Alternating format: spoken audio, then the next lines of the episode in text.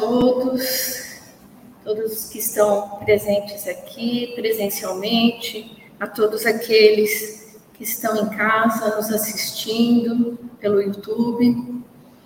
Vamos dar início então à nossa evangelioterapia e vamos iniciar com uma prece.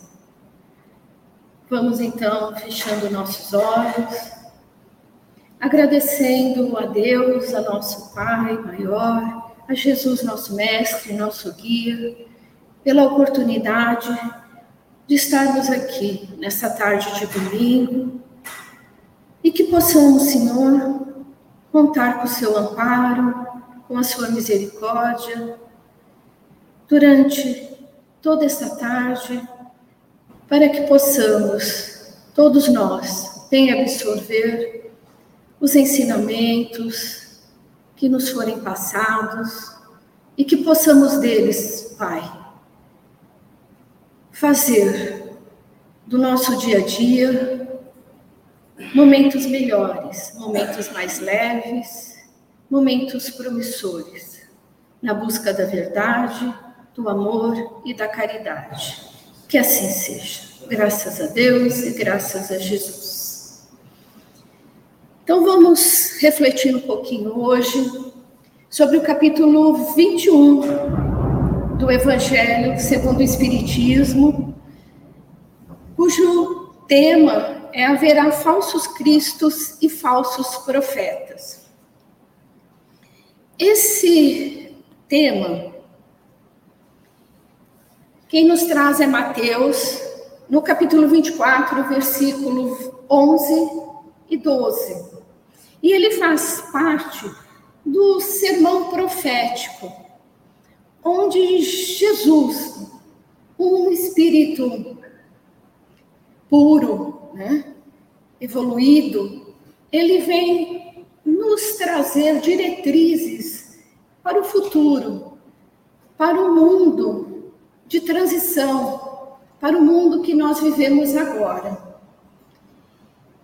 E um dos ensinamentos que ele nos traz é esse: e surgirão falsos profetas em grande número e enganarão a muitos, e pelo crescimento da iniquidade, o amor de muitos se esfriará. Vamos tentar entender o que é que Jesus nos dizia com relação a isso. Então, aqui é o que eu já coloquei para vocês que o sermão profético, onde Jesus, na condição de espírito puro, devassava os séculos futuros e traz a nós algumas das características do processo chamado transição planetária, que hoje nós vivemos aqui na Terra. Já de algum tempo, não se iniciou agora, né, já vem algum tempo, vive, estamos vivendo esse processo, e Jesus já nos falava sobre ele. E nesse capítulo 21, no item 9, o espírito Erasto nos diz o seguinte: desconfiai dos falsos profetas, sobretudo nos momentos de transição, em que, como no atual, se elabora uma transformação da humanidade, porque então uma multidão de ambiciosos e intrigantes se arvoram em reformadores e messias. Então, Erasto nos pede que nós tenhamos cautela, que nós tenhamos cuidado, observação, porque nesses momentos de transformação, de modificação, nesses momentos em que vivemos a transição planetária, muitos uh, buscarão se colocar como Messias, como aqueles que detêm a verdade e que estão em nome do Senhor, em nome de Deus. Mas que nós devemos analisar, passar toda a mensagem que nos é trazida por uma análise, por um crivo, para sabermos se efetivamente são espíritos, né, sejam eles encarnados ou desencarnados, que nos trazem mensagens realmente de cunho religioso, no sentido de trazerem os ensinamentos de Jesus. Então, vamos desconfiar daqueles que se intitulam como tal. Porque quando nós nos colocamos, já inicialmente,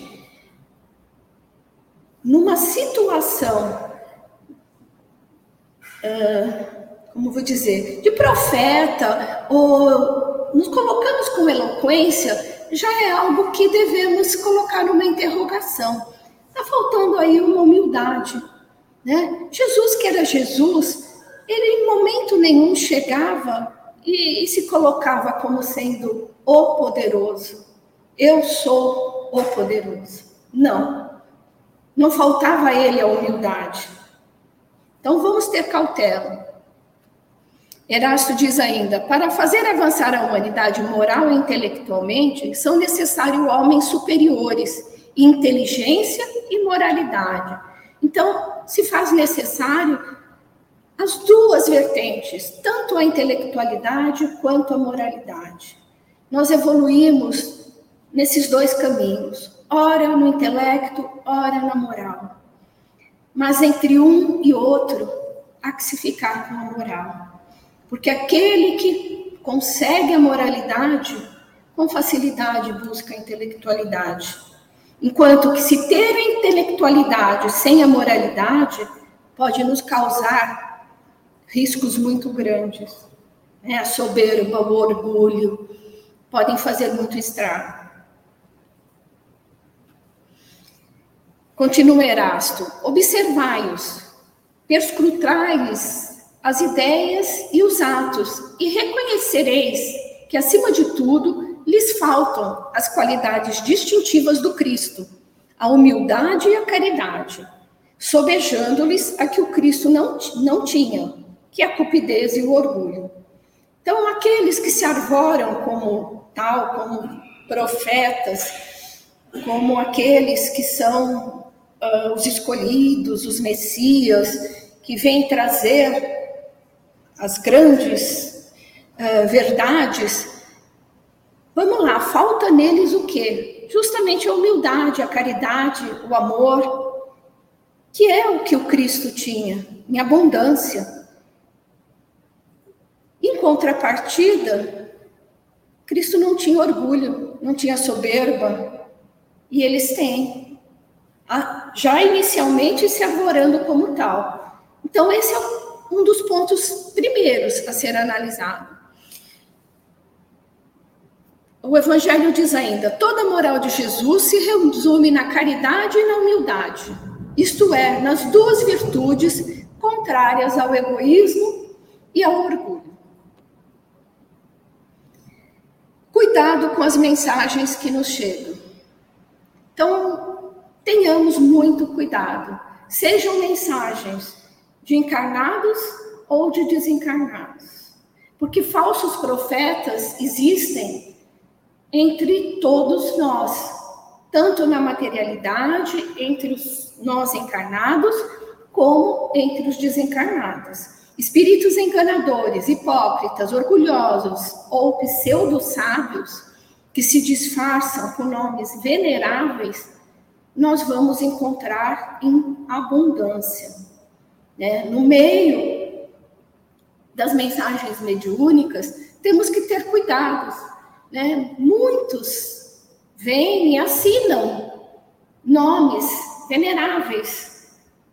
Mas e aí, qual é o conteúdo que nós temos nessa mensagem? O conteúdo da mensagem condiz com aquele nome que está assinando? Digamos, por exemplo, uma mensagem que é atribuída a Chico Xavier. Será que o conteúdo daquela mensagem, né, realmente Chico estaria falando sobre aquilo? Se ele trouxesse hoje uma psicografia ou psicofonia por intermédio de um médium, será que aquilo que ele não fez enquanto encarnado, ele estaria fazendo agora de desencarnado, desencarnado trazendo mensagens com cunho de intrigas, com opiniões partidárias. Será? Qual é a contribuição disso dentro do Evangelho? Tem alguma? Então a gente tem que analisar tudo isso. Temos também os falsos profetas aqui da, da terra, da religiosidade, da filosofia, da política, aqueles que propagam a ideia de ódio, de violência, de guerra, de agressividade, de afastamento da lei divina, de uma falsa liberdade que incitam uma vivência desequilibrada das paixões, das loucuras humanas. Então, vejam só, são mensagens que não se coadunam, em hipótese alguma, com os ensinamentos de Jesus. Então, como é que mensagens que tragam essa conotação possam estar relacionadas a uma profecia,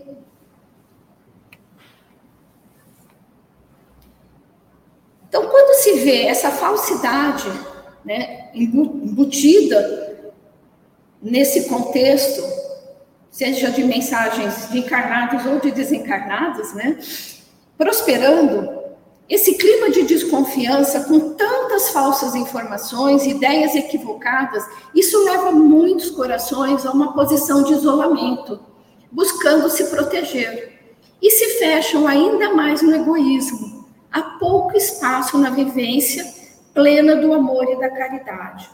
Então, quando nós percebemos, por exemplo, né, o que vivemos hoje, às vezes tantos atritos, tantas discussões, é, isso que temos percebido nas mídias sociais, principalmente hoje, onde vivemos numa era digital, onde as comunicações são muito rápidas, onde tudo corre rapidamente, né? o que acontece lá do outro lado do mundo chega até aqui e, e muitas vezes de uma forma totalmente distorcida.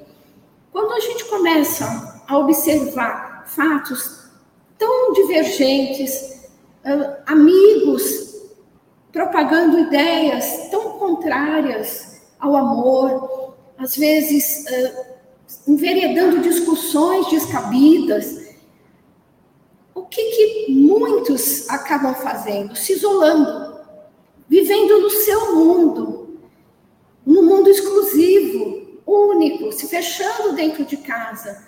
E aí, esse egoísmo prolifera. Proliferando o egoísmo, se deixa de viver o verdadeiro amor, se deixa de viver a caridade. E era nesse diapasão que Jesus estava nos falando, e surgirão falsos profetas em grande número enganarão a muitos, e pelo crescimento da iniquidade o amor de muitos se esfriará. É nesse sentido, no sentido dessa propagação das falsidades, das divergências, do ódio, das intrigas, que muitos iriam se isolar e não permitir que o amor florescesse.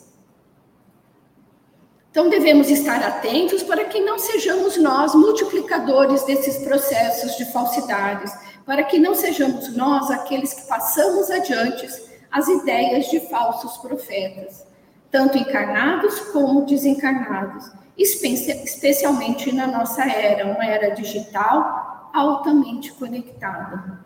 Então, se eu percebo algo, se eu ouço algo que eu percebo que não traz nada de útil, que não é verdadeiro, ou não sei se é verdadeiro, que é duvidoso, eu não tenho que levar adiante. Seja verbalmente, seja por intermédio das, das mídias, eu desconsidero, é melhor. E nesse sentido, Sócrates, né, o filósofo lá da antiguidade, ele nos sempre nos trouxe, ele nos trazia três crivos. Né? Quando vinham trazer para ele qualquer colocação, ele colocava sobre três crivos, que era o crivo da verdade, da bondade e da utilidade. O que era colocado? Ele questionava: é verdadeiro? Você sabe se é verdadeiro? Ah, não sei. Então, não, não quero saber. Tem, tem um cunho bom? É saudável? Pode ser que sim, pode ser que não. Então também não me interessa. É útil? Vai ter uma utilidade esse assunto? Não sei. Então também não interessa.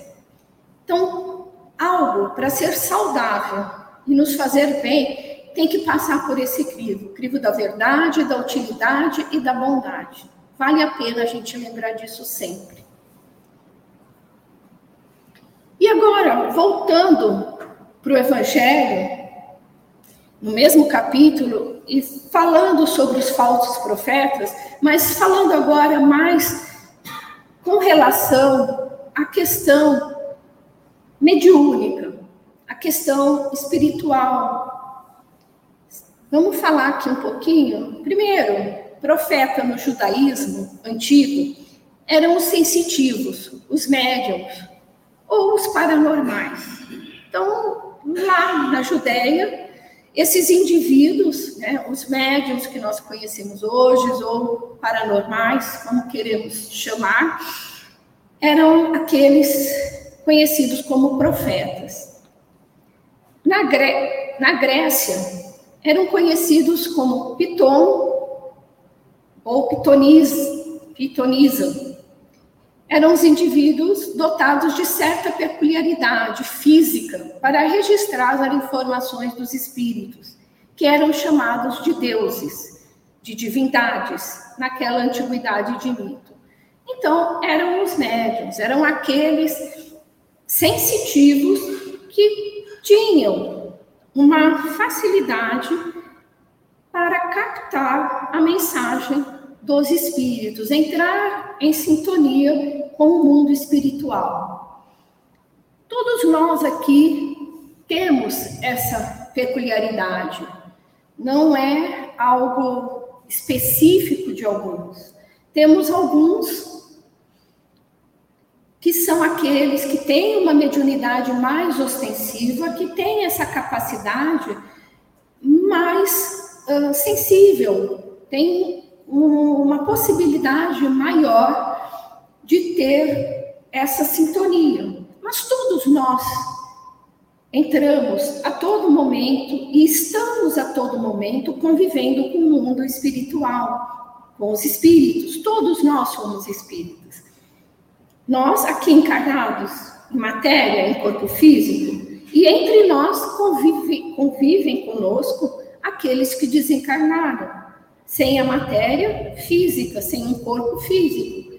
Mas nós, nós entramos em contato com eles e vice-versa, por intermédio do pensamento. O pensamento é o nosso canal de sintonia. Não só o pensamento, mas a nossa vontade, os nossos desejos, o nosso modo de ser. Esse conjunto de vontade, sentimentos, formam a nossa sintonia e pensamento fazem a nossa sintonia. Nós entramos em contato com aqueles que nos são afins, com aqueles que sentem e pensam da mesma forma que nós. Sejamos então nós médiums não ostensivos, como a maioria, ou sejamos nós médiums mais ostensivos e que trabalhamos com essa mediunidade. Isso eram os profetas do passado, da antiguidade, aqueles mais ostensivos. E na atualidade nós lidamos com muitos profetas. E há criaturas intermediárias em toda parte, em todos os lugares. Algumas têm consciência disso, outras não. Como eu já coloquei para vocês, há aqueles que têm plena consciência da sua situação mediúnica, do seu canal mediúnico, enquanto que outros não percebem isso, não se dão conta disso. E os seres espirituais, eles atuam em nossas vidas de tal modo que costumeiramente são eles que nos dirigem os passos pelo nível e pela intensidade da influência que nos causam. Conhecemos tantos profetas nesta atualidade. Então, os seres espirituais, eles atuam nas nossas vidas. E o quanto eles vão atuar ou não vai depender do nível e da intensidade da influência que eles agem e que nós permitimos que eles ajam em nós. Desse nível de sintonia que nós estabelecemos com eles. No livro dos Espíritos, que faz parte da obra da codificação kardeciana, Kardec, na questão 459 do livro dos Espíritos, ele questiona aos espíritos os espíritos influem sobre os nossos pensamentos e as nossas ações? E veja a resposta que os espíritos trazem.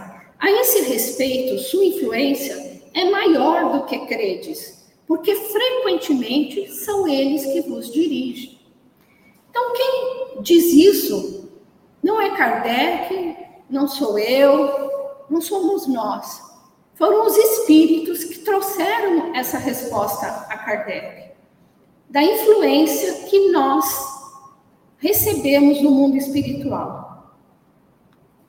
E diante dessa influência, nós sabemos que se dentre os encarnados nós temos indivíduos com índole boa e índole má, quando esses encarnados nessa condição desencarnam, nada vai se alterar se eles não trabalharam aqui para modificar isso. Eles vão desencarnar e vão chegar lá no mundo espiritual, na erraticidade, na condição que possuíam aqui.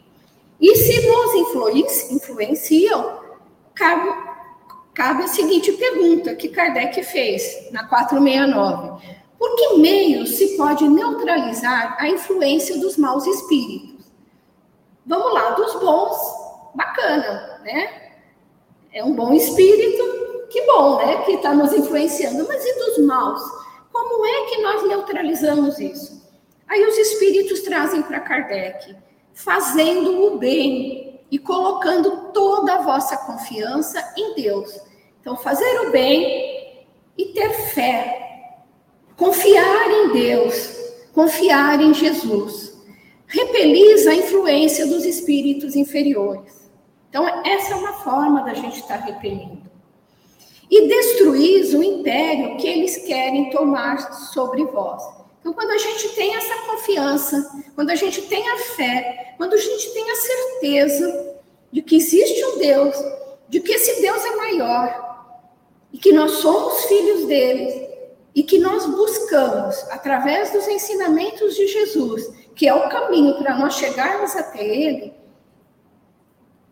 exercermos o bem, o amor e a caridade, ainda que a gente esteja trilhando muito que lentamente nesse caminho, mas quando nós estamos buscando isso, nós estamos trabalhando em nome de Deus e nós vamos estar repelindo isso. E eles continuam os espíritos. Evitar escutar as sugestões dos espíritos que suscitam em vós os maus pensamentos. Afastar os maus pensamentos. Veio um mau pensamento, isso não é meu, né? Eu não penso assim. Eu não quero pensar desse, dessa forma. Eu vou fazer uma oração, eu vou ouvir uma música gostosa, eu vou repelir isso. Então, evitar escutar as sugestões dos espíritos que suscitam em vós os maus pensamentos, que insuflam a discórdia, que excitam em vós todas as más paixões, né? intrigas, discórdias, paixões, né? É, paixão não é amor. Né? Desconfiai, sobretudo, daqueles que exaltam o vosso orgulho, porque vos tomam por vossa fraqueza. É quando vem alguém e fica te bajulando, fica te insuflando esse lado negativo, porque ser orgulhoso não é nada positivo, né? não é bacana. Todos aqueles que nos enaltecem demais, tenha cuidado, desconfia, desconfia né, da bajulação.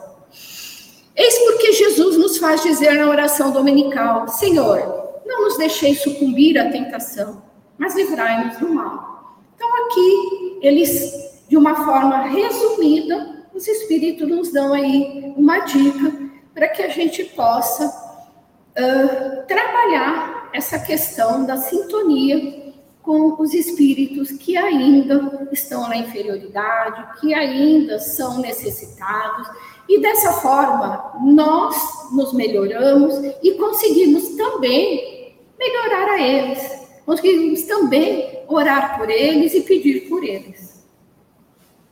Esses profetas, né, os profetas em gerais, quando se dão conta né, de que eles têm uh, essa faculdade mais ostensiva, eles têm duas maneiras de viver. Né?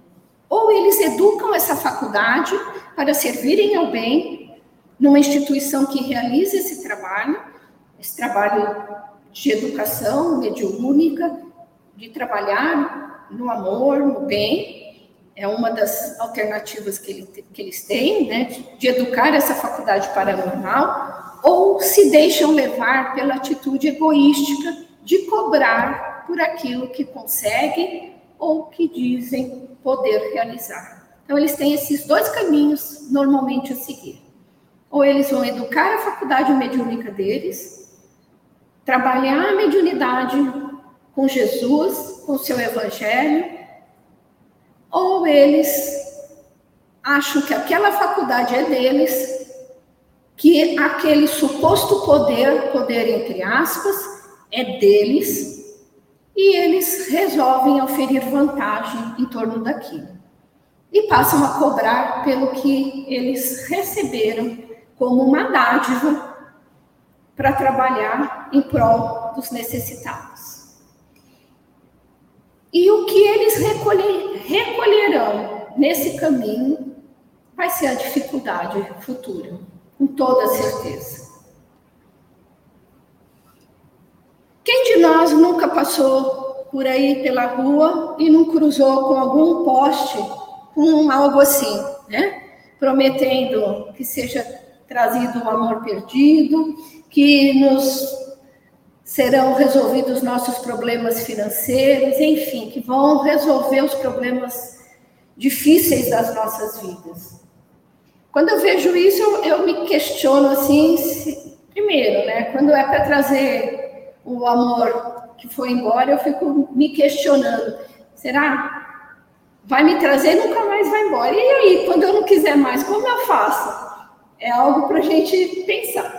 Outro, será que essas pessoas aqui, elas conseguem resolver os problemas delas próprias? Será? E oferecem aí a resolução do problema do outro. é para a gente pensar sobre isso. Será que Deus está tão preocupado, né, com essas situações da nossa vida? Será que tudo isso é o primordial na nossa vida?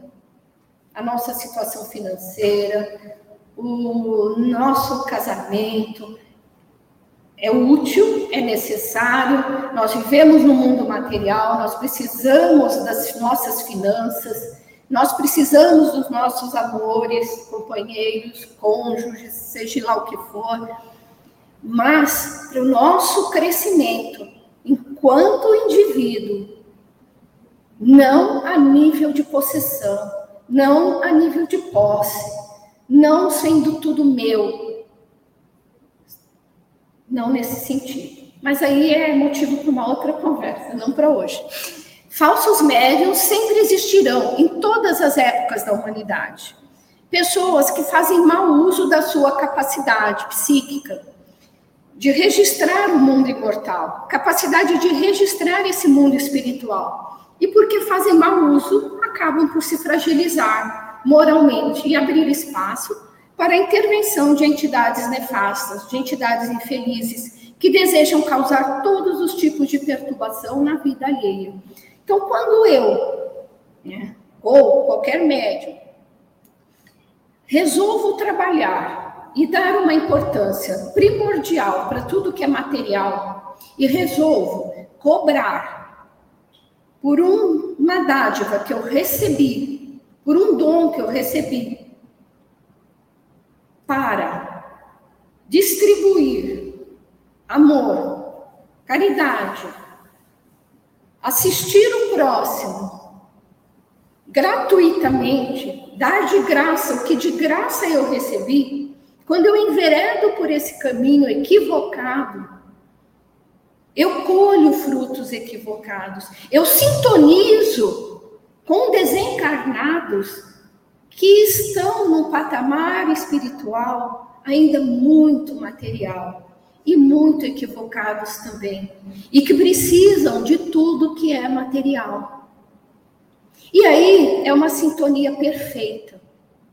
E essa sintonia perfeita não caminha em bom tom. Pode até num primeiro momento trazer bons resultados, mas a longo prazo não vai trazer. Nós vamos colher perturbações muito grandes na nossa vida.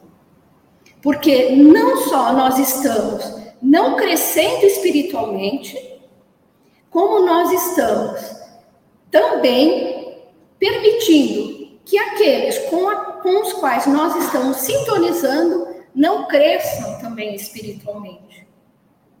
Porque o meu exemplo não é um exemplo saudável. Jesus, tudo que ele fez, ele fez gratuitamente. E ele possuía todas as capacidades, todas. E tudo ele fez por amor.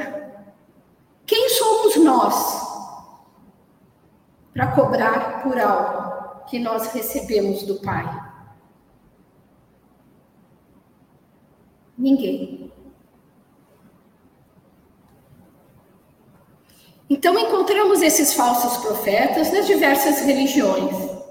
Cada um deles garante um acesso direto com Deus. Falam direto, dizem falar diretamente com Deus. Sabem do que Deus quer e do que Deus não quer. E pessoas tolas de todos os tempos acreditam cegamente. Quando aprendemos, desde sempre, que entre a criatura humana e Deus só existe uma ponte, só existe um caminho, gente, que é Jesus. Jesus disse que ele, eu sou o caminho, a verdade e a vida. Ninguém vai ao, vem ao Pai senão por mim. Nós só chegamos a Deus por intermédio de Jesus, por intermédio daquilo que ele veio nos ensinar. Espírito puro que não tinha a menor necessidade de encarnar nesse planeta. E assim o fez por amor a todos nós, para nos ensinar do que, como nós devemos fazer e que somos capazes disso. Então, esse é o caminho. É isso que nós temos que fazer. Ah, não vou fazer como ele, não tenho. Não, é verdade. Eu tenho uma trilha imensa ainda para seguir. Muito. Mas eu sei. Ele deixou o caminho. Né? E quando ele trouxe esse caminho, o nosso mundo entrou nessa fase de mudança, de reformação. E se aqui estamos é somos capazes disso, de sermos melhores. Levantar-se-ão falsos cristos e falsos profetas, que farão prodígios e coisas de espantar para seduzir os próprios escolhidos. Ora, se até os escolhidos, até aqueles que já estão numa posição mais evoluída, ficarão numa situação eventualmente serem seduzidos diante daquilo que, que esses falsos profetas poderão nos trazer, que dirá nós que ainda estamos titubeando, né? Mas temos que estar atentos.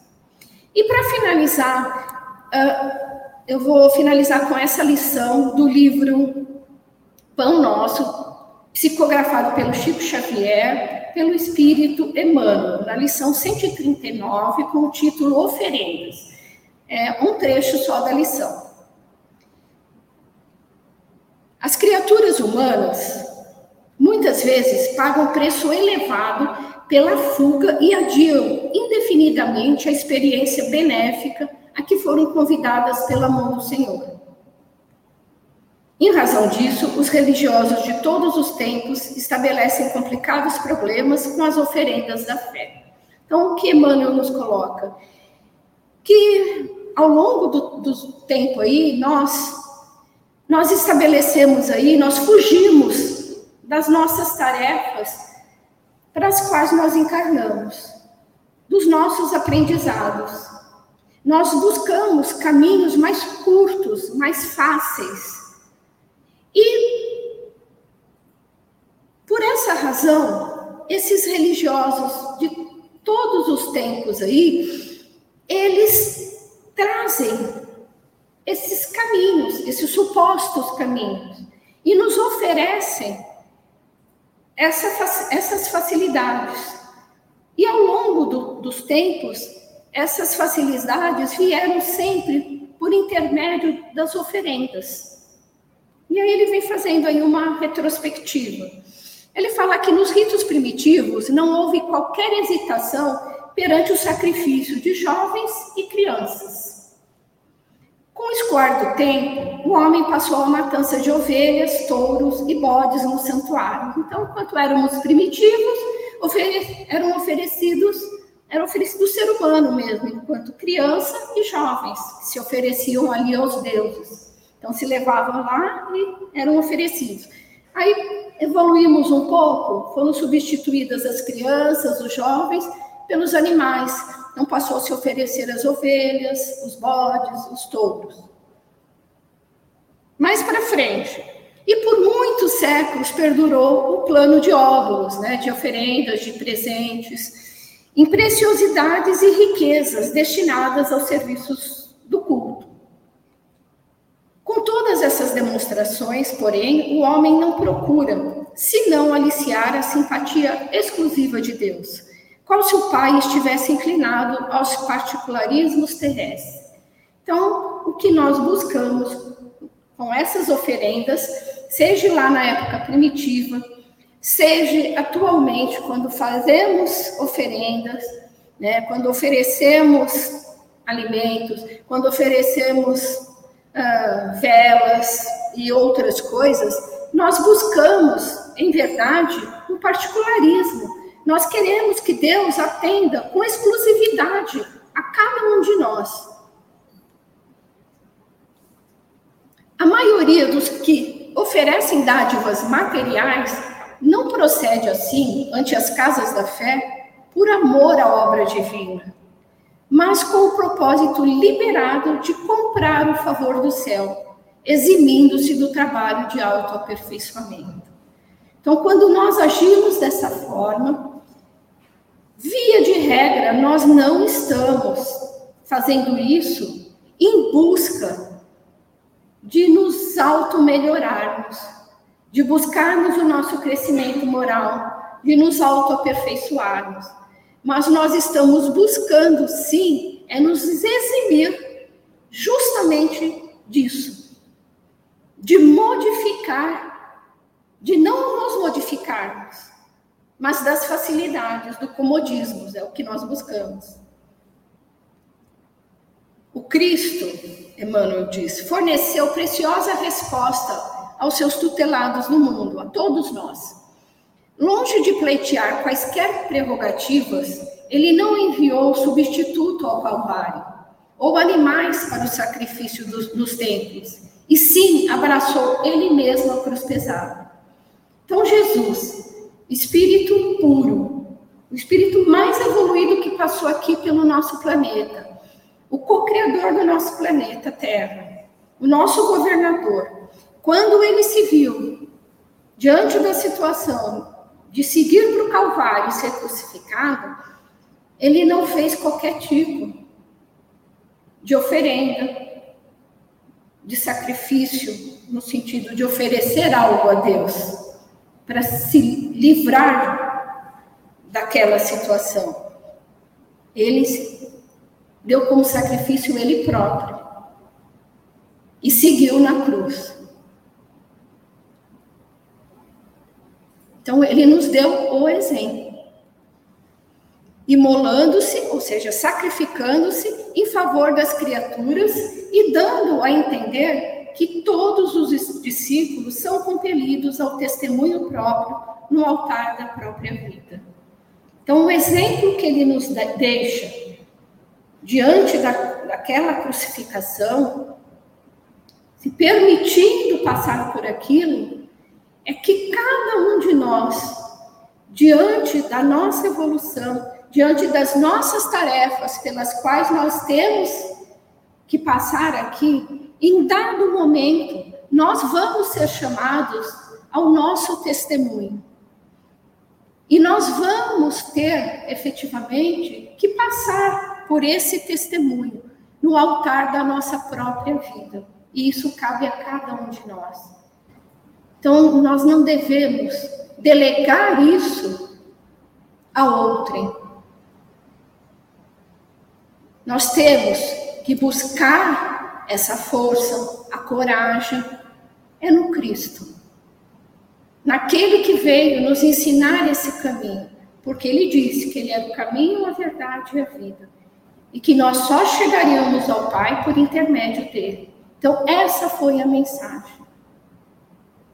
Então, que nós não sejamos falsos profetas, que nós não sejamos divulgadores de intrigas, né, de mensagens malsãs, que não saiamos por aí distribuindo o, o ódio, a discórdia, mas que a gente consiga uh, ser, né, pelo menos, uh, um pouco de amor, de sensibilidade, de leveza diante daqueles com, as quais, com os quais nós convivemos, para que a gente possa num círculo ainda que pequeno, né, fazer o amor que o Cristo veio nos trazer proliferar. E não nos fecharmos assim no egoísmo. Então, que Jesus esteja conosco. Eu finalizo aqui a nossa palestra né? Com Jesus aqui, não se turbe o vosso coração, credes em Deus, crede também em mim. Porque é a nossa esperança, é o nosso caminho, e é só por intermédio dele que a gente logra efetivamente a paz, a serenidade e vencer as dificuldades da nossa vida. E se não conseguimos vencer, é porque não chegou o momento mas nós vamos conseguir conviver com a situação em serenidade. Que não sejamos, cada um de nós que esteve aqui hoje ou esteve na sua casa, falsos profetas. Tá bom? Alguém tem alguma pergunta daqui ou de casa, se quiserem fazer? Estou aberta. Adiantei aí um pouquinho do tempo. Ninguém aqui? casa? Nada? Então tá bom. Então, eu posso fazer. É a prece final, né? Isso. Ok. Então vamos então finalizar a, a nossa tarde de domingo, a nossa evangelioterapia, agradecendo ao nosso mestre, agradecendo por tudo que temos, por tudo que recebemos Vamos saindo daqui na certeza e na confiança de que saímos melhores do que chegamos, de que seremos melhores do que fomos ontem e do que fomos hoje. E de que um universo de possibilidades novas, de alegrias, de felicidades, de amor, nos envolverá. E que através da paz e através do amor, todos nós venceremos e chegaremos até o fim de nossas caminhadas. Que assim seja.